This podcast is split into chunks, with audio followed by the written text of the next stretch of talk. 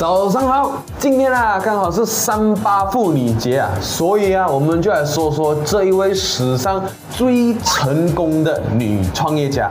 为什么说她是最成功的呢？我们就看到最后啊，在美国硅谷啊有一个女神级的创业家，她的名字是 Elizabeth Holmes。美国的媒体甚至创业圈都称她为硅谷女神、创业奇才、女乔布斯。Elizabeth 十九岁的时候，她才刚念完大学，第二年她就创立了她的公司 Theranos。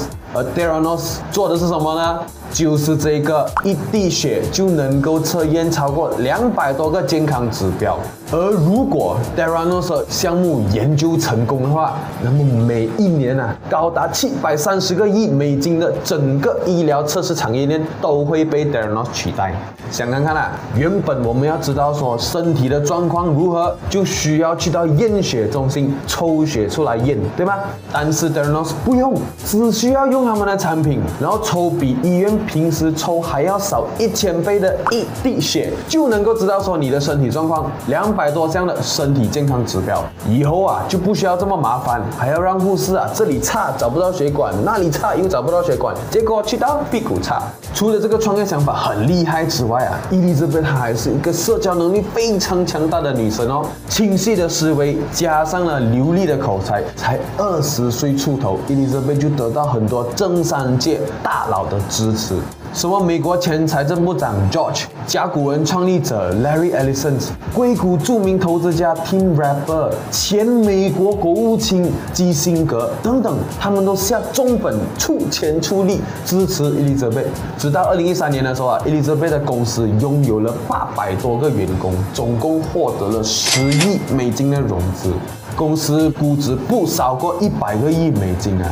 这个时候，各大报纸都纷纷报道，称她为女乔布斯，甚至是二零一四年的时候登上美国福布斯封面人物，还讲说女性改变世界的时代已经到来啦。讲到这里啊，是不是会觉得哇，这个女的真的是西北京啊？说真的，以前还真的觉得说她的一滴血验血啊，真的可以改变世界，尤其是可以帮助到那些缺乏医疗设备的地区提。高他们的医疗水准，谁知道？谁知道？谁知道？原来这个世界上最年轻、最漂亮、最成功的女创业家，原来是一场骗局，而且还是技术含量很高的世纪骗局。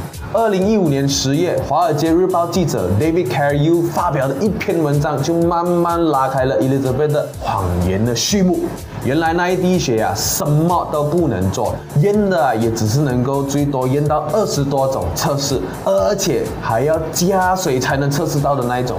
伊丽莎白的公司啊，就连基本的血液测试还测不准，导致他的客户呢验血的时候出来的结果是糖尿病啊、高血压等等，然后紧急的被送进医院过后才发现原来什么都没有。更可怕的是啊，伊丽莎白的公司还篡改他实验室里面的数据，想要瞒天过海。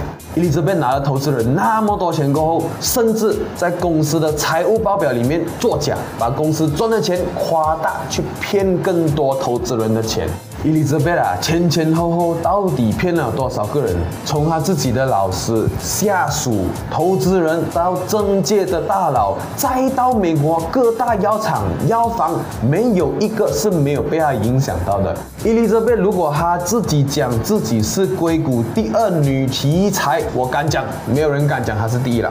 好啦，今天我们的商业三六笔记呢就分享到这里了。欢迎你们在影片下面留言，你还想要知道的哪一个创业家的故事？我们我们明天见。